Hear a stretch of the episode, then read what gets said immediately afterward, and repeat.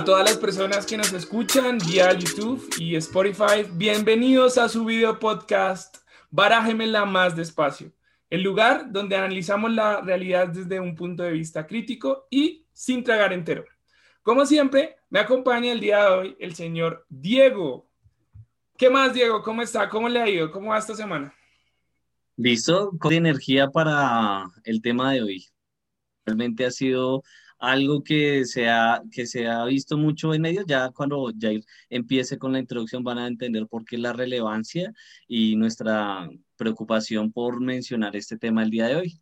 Bueno, claro que sí, Llevamos mucho tiempo esperando esta oportunidad para hablar de este tema. En este quinto episodio traemos un tema muy interesante y que nos apasiona realmente y es todo lo relacionado a el regreso a clases presenciales que en días recientes, como usted sabrá, pues nuestra alcaldesa en la ciudad de Bogotá anunció. ¿Listo? Este tema, pues, eh, es muy relevante en este momento. Las personas, eh, algunas están preocupadas, otras están con deseos ya de que esto sea una realidad que se concrete. Y pues en redes sociales, pues eh, los comentarios han inundado las redes, ¿cierto? Por preocupaciones al respecto, por opiniones de la gente, Mm, ciertos miedos que puedan tener. ¿Cómo ha visto ese panorama en redes sociales, Diego, frente a este tema?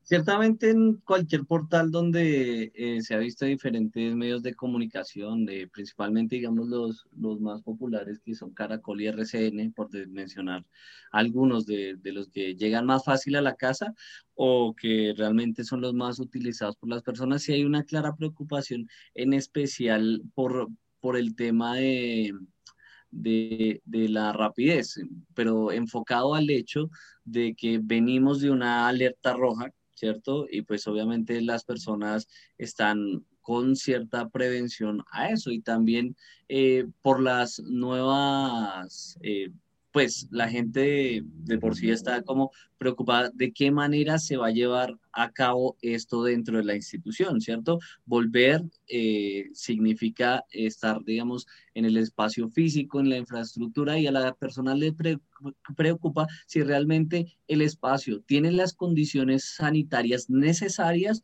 y cumple con todos los requerimientos eh, expedidos o solicitados por la Secretaría de Educación y la Secretaría de Salud, el Ministerio de Salud, y todas esas normas que, que son lo mínimo para que pueda haber un, un, excelente ejercicio, ¿cierto? Y sobre todo seguro, aunque todo el tiempo se ha mencionado eh, la importancia de la voluntariedad en, la asistencia, hay, una, hay un afán importante por, por esas medidas y los protocolos que tienen los colegios. Bueno, eh, al respecto, pues debo decir que desde el año pasado, eh, desde el mes de septiembre, se empezaron a recibir pues los documentos, los protocolos de las instituciones educativas privadas y públicas para lograr esa reapertura eh, gradual, progresiva y segura, como lo llamaron eh, desde la parte gubernamental.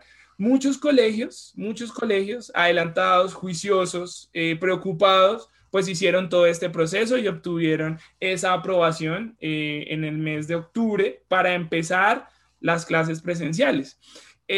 Sin embargo, muchos otros, pues no hicieron la tarea, no lo consideraron importante en ese momento, decidieron, eh, pese a, pensar en finalizar el año sin tener alternancia ni ningún tipo de actividad presencial, pues no realizaron estos protocolos y ahorita, ¿cierto? Que lanza este, esta afirmación esta alcaldesa, pues como que se activa y se pone las pilas. Entonces, yo como lo veo, lo, como lo percibo, hay dos realidades muy diferentes eh, y es los colegios privados, ¿cierto? y los colegios, pues, eh, del distrito, ¿sí?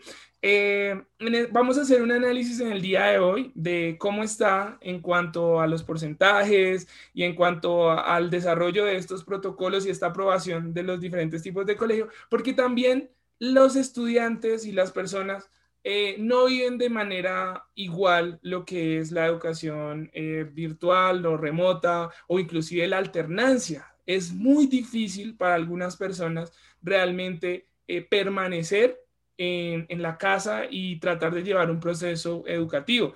Yo solo por citar ejemplos, eh, hay muchos casos que han sido reportados donde realmente el año anterior, ¿cierto?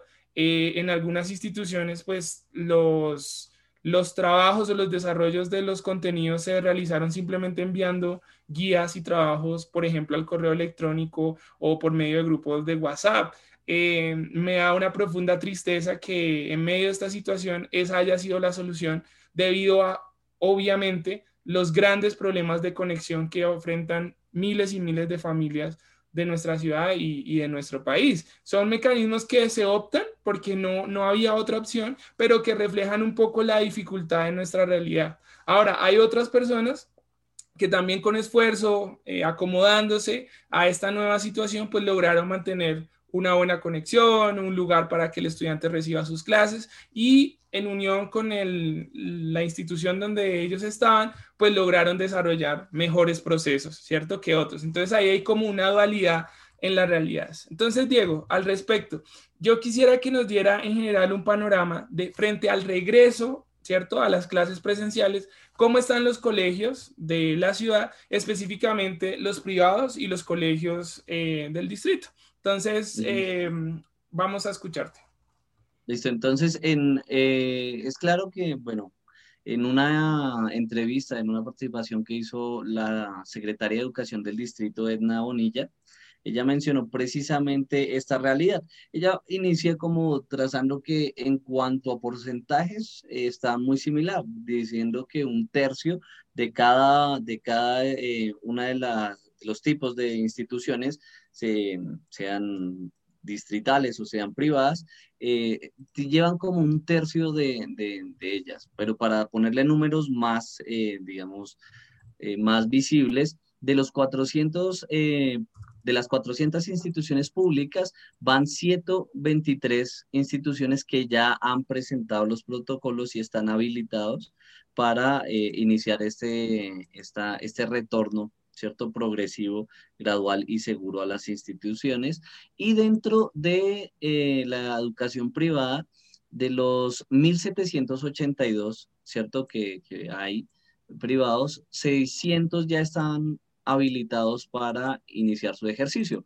Obviamente, en el marco de lo que decía Jair de presentar los protocolos, fue algo en lo que muchas instituciones se pusieron las pilas, ¿cierto? Y desde tan pronto le solicitó la Secretaría de Educación eso, eh, pues hicieron el ejercicio de, de, irlos presentando, ir adecuando sus instalaciones a eso. Es curioso que algo que sí me pareció interesante es que tanto en el comunicado a la opinión pública que da la Secretaría de Educación en Bogotá como en el en la circular que, que el 14 de enero eh, liberó también mencionando eso, hace hincapié al menos eh, tres veces eh, acerca literalmente, dice, invitamos a los colegios infantiles, a los jardines infantiles y colegios privados que aún no han iniciado este proceso, que lo hagan, o sea, son, bueno, insisten bastante en esto porque creo que es algo que no solo afecta el ejercicio de, de, la educación, sino que afecta la cotidianidad de, las familias que están obviamente muy preocupadas por hacer, eh, hacer parte de eso y que en muchos de los casos, ¿cierto? En, ese reportaje, por ejemplo, mm, aparecían personas que mencionaban que no tenían eh, ninguna respuesta de las instituciones en algunos casos. Entonces, digamos que ese es como el panorama ahorita que enfrentamos. Bueno, entonces al respecto, pues debo comentar cuál es la preocupación realmente. Como, como hemos llevado en el hilo conductor, pues hay unas instituciones juiciosas, comprometidas, que hicieron el trabajo, que están preparados, que ya tuvieron encuentros presenciales el año anterior, que, que inclusive ya arrancaron, apenas dieron el aval, inclusive ya esta semana ya están eh, desarrollando diferentes actividades. Sin embargo, eh, hay muchas otras instituciones que no han adelantado esa labor. Entonces, ¿cuál es mi preocupación? Listo, la, eh, se lanza, eh, digamos, esta fecha, ¿cierto?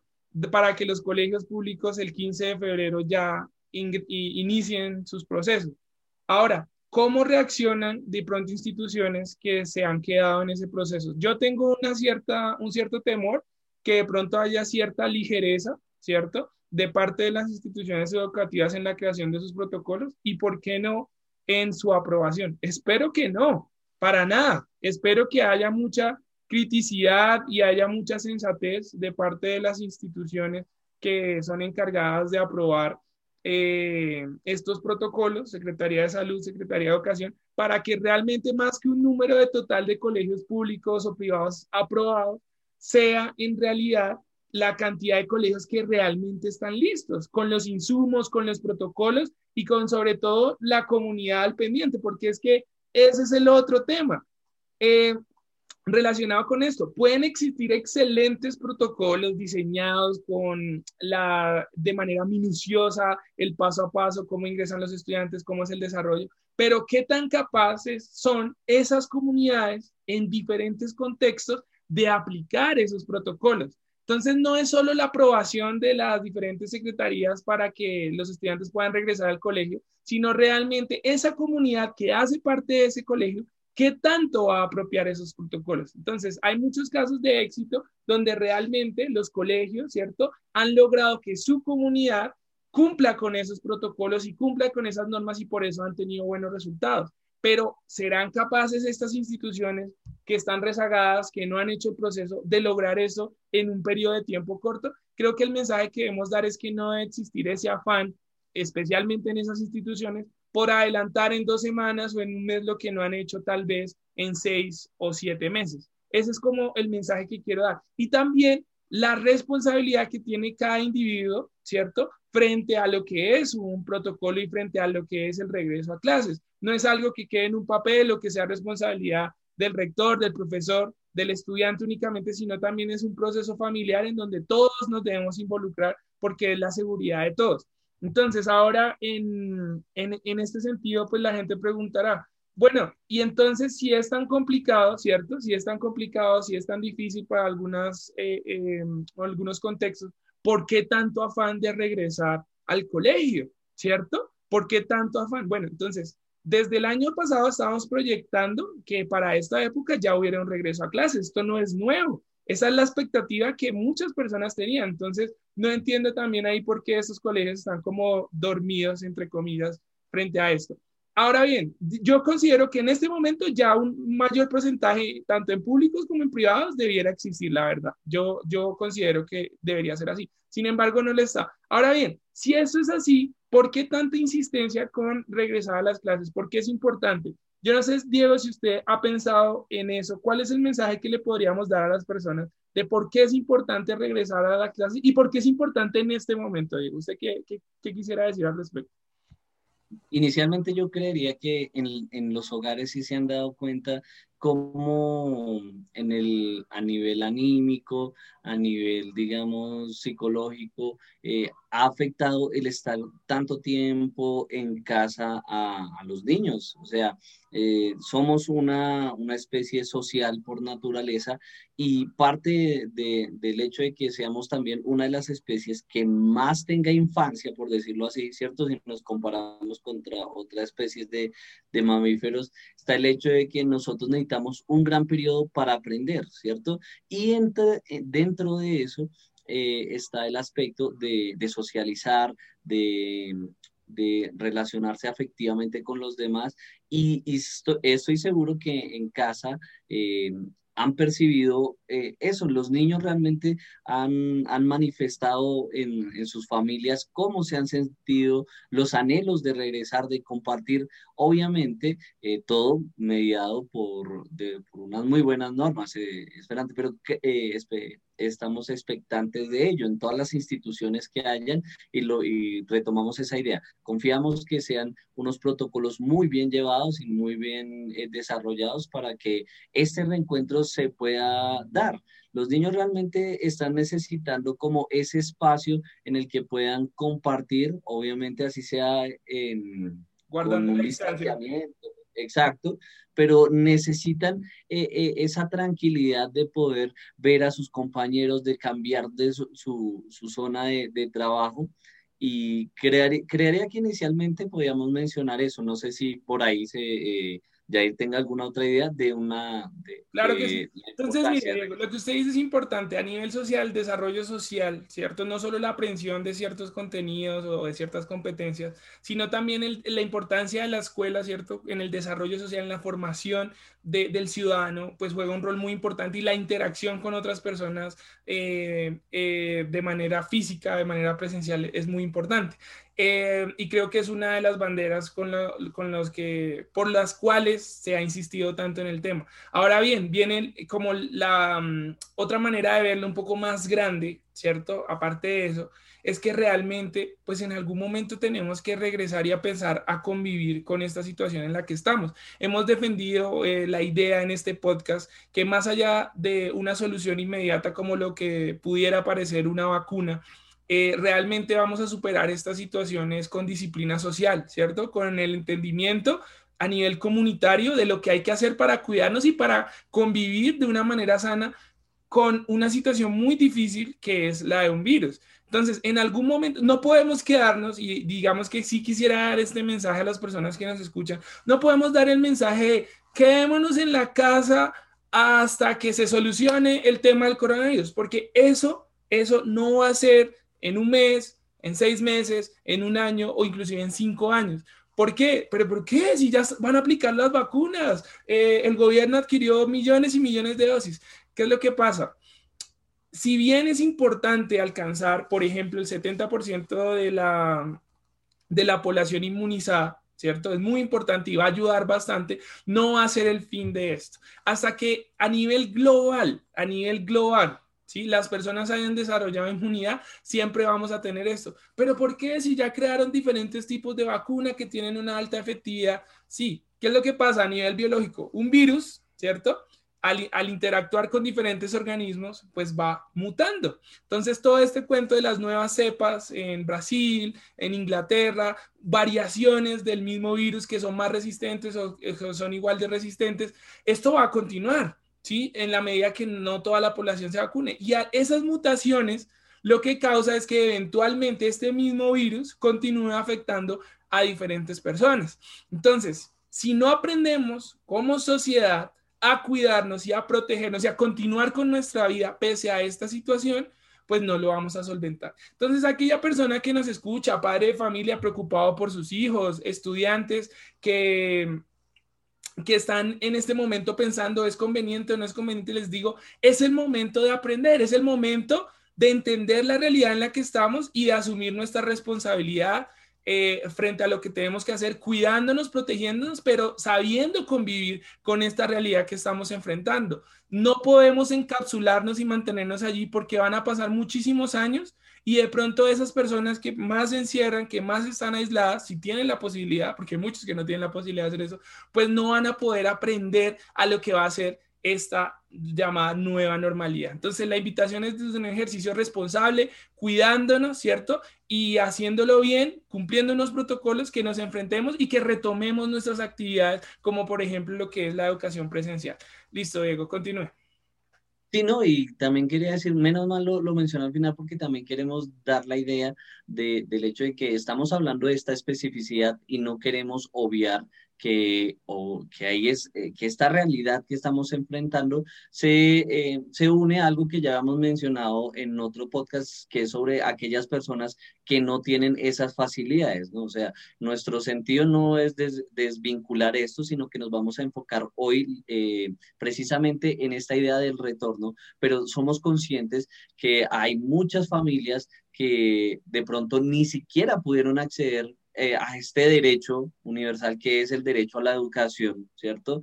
Eh, precisamente porque no contaban con los medios, con los insumos o la, cualquier manera de tener una interfaz con, con, los docentes a través de sea un computador, un celular, ¿cierto? Entonces no, no queremos desvincular eso, ¿cierto? Pero nos vamos a enfocar fuertemente en este aspecto, pero somos conscientes que esa realidad existe, que hay personas que pese a que muchas instituciones empiecen la alternancia eh, o sigan en la virtualidad mientras desarrollan los protocolos, hay un porcentaje seguramente de la población que seguirá teniendo sus dificultades. Pero bueno, desarrollemos. Ese, eh, precisamente, pero Diego, respecto a lo que está diciendo, ese es el mensaje que queremos dar. Por eso para nosotros es muy importante este retorno a clases, porque esa presencialidad rompía algunas barreras en la educación que se creaban en ciertos eh, sectores poblacionales. Por eso mismo, aún más, defendemos esta idea en este podcast de volver a las clases, eso sí,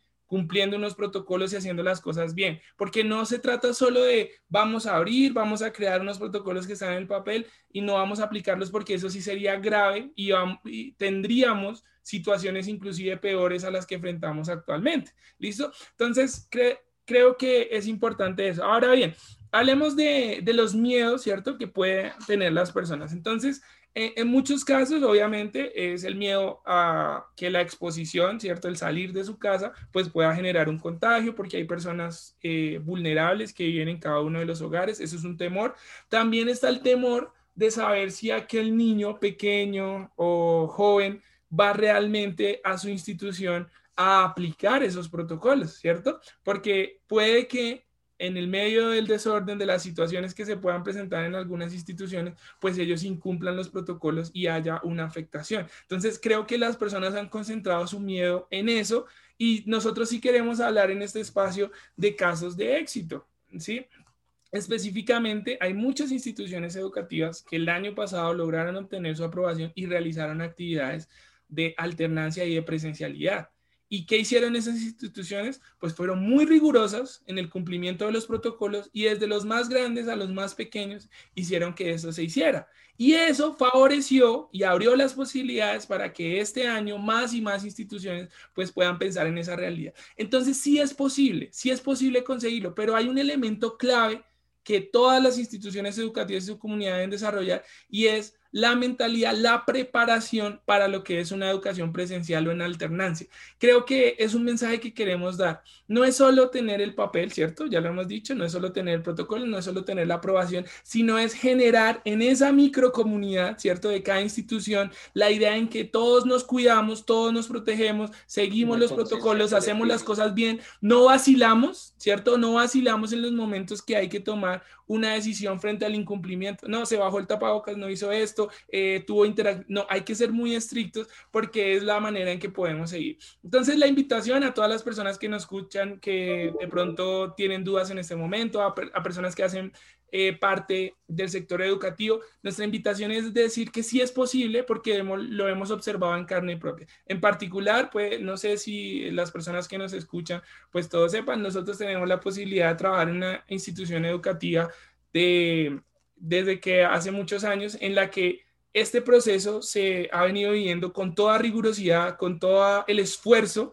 que ha realizado esta institución para cumplir y para responderle a la comunidad frente a esas necesidades. Entonces hablamos desde lo positivo que hemos visto y por eso queremos alentar a que el ejercicio es posible desde que haya esa eh, coherencia entre lo que está escrito, lo que se hace y esa comprensión de todos los miembros, estudiantes, padres de familia, eh, educadores, de lo que hay que hacer. Entonces sí es posible. Y quisiéramos que en muchas más instituciones pues lo pudieran replicar. Creo que los medios de comunicación pues han hecho eco de esto. Seguramente más de uno de ustedes han podido observar que en varios eh, noticieros, por ejemplo, ¿cierto? Están yendo a los colegios, ¿cierto? A preguntar cómo les ha ido, qué pasó.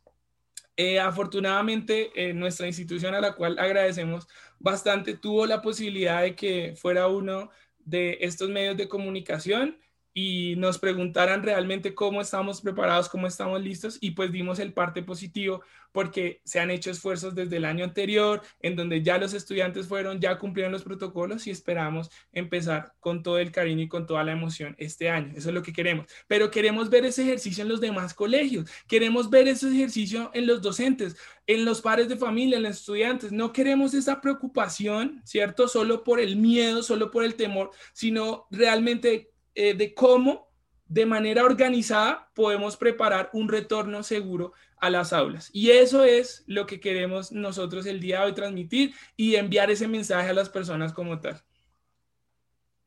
Totalmente de acuerdo. Creo que, que algo clave de lo que pudo haber mencionado es el hecho de que nosotros somos una sociedad en la que en la realidad previa a esta, a esta, a esta pandemia siempre imperaba lo que recuerdo, no recuerdo exactamente cuál era la, la expresión que utilizaba Mocus para referirse al, creo que era la, la mentalidad o la filosofía del atajo. O sea, siempre hay como una manera de, de hacer algo más rápido que los otros y, y, pues eso te hace mejor frente a una visión pues sesgada, que, que, es como, ah, yo no me dejo de los otros, por ejemplo, voy a un banco y me salto la fila, ¿cierto? Eh, llego y voy saludo, voy al amigo, ¿cierto? O hago amigos en la fila y voy ahí como aprovechando, o lo más, eh, lo más cotidiano que es eh, hacer el, digamos, colarse en el Transmilenio, ese tipo.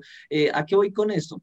Eh, creo que también viene una preocupación de la población en torno a estos fenómenos. O sea, ¿cómo puedo confiar en que en este espacio va a salir todo bien si durante toda mi vida he visto que en cualquier espacio hay un, hay un personaje o hay un grupo de personas que toman el atajo y la salida fácil? Lo que dice Jair Notos consideramos que es salir de, de esta situación de la pandemia no es, digamos, solo ponerse la vacuna, que de hecho es importante. En uno de los comentarios que nos hacían el otro día en el video de las vacunas, le respondíamos puntualmente a la persona, nos decía, eh, un, alguien que se ha vacunado debe ir, debe, ya puede ir sin, sin tapabocas y pues ahí citamos un artículo donde aclaramos que se deben seguir los protocolos independientemente ya haya sido inmunizada la persona. Entonces, obviamente tenemos que presionar de una manera muy efectiva a la población y uso la palabra presión porque es mostrando con hechos, hey, si podemos salir de esos, confíe que eh, somos eh, instituciones o todas las instituciones educativas que se ponen en este papel,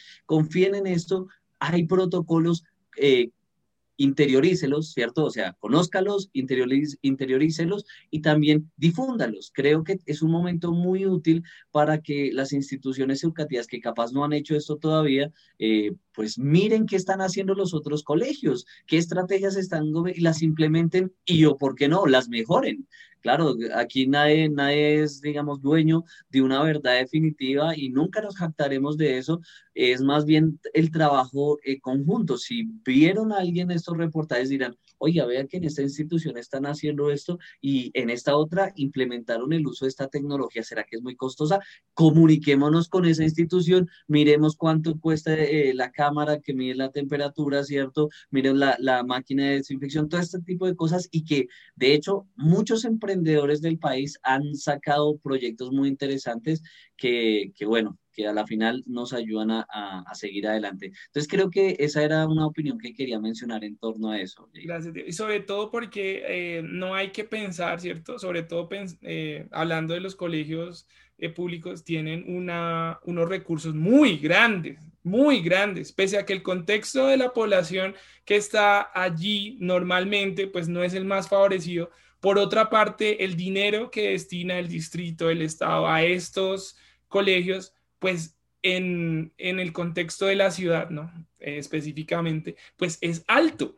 Entonces yo sé que estoy seguro que estos colegios que no han hecho la labor, si se ponen en serio, con esta cantidad de presupuesto, con esta cantidad de organización, pueden hacerlo bien. Listo, muchísimas gracias a todas las personas que nos escucharon a este momento. Estamos muy contentos por compartir. Les pedimos que eh, se suscriban a nuestro canal, barájemela más despacio. Tenemos sorpresas para ustedes prontamente y nuevo contenido. Por favor, eh, regálenos un like, una suscripción, compártanle este video a aquellas personas que tienen duda frente al regreso a clase. Seguramente eh, después de escuchar esto pueden encontrar una voz y una opinión eh, que construir o, o, que dar. Listo, únanse a la discusión, por favor, en nuestros comentarios. Díganos qué opinan sobre este regreso a clases y quisiéramos cerrar con esa frase. En esto, con lo que estamos jugando, ¿cierto? Que es el tema de la salud, no hay atajos. Entonces debemos hacer las cosas bien y de manera responsable. Hasta luego, que tengan un excelente resto de día. Adiós.